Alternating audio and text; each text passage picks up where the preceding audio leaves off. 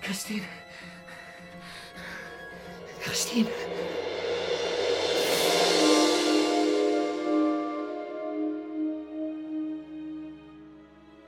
Ich war noch ein junger Mann, als ich an diesem Abend auf der Hinterbühne des Opernhauses herumirrte und verzweifelt nach Christine suchte. Nach ihrem rätselhaften Verschwinden wusste ich, dass nur einer dafür verantwortlich sein konnte. Das Phantom. Es war die Nacht, in der sich unser aller Schicksal entscheiden sollte.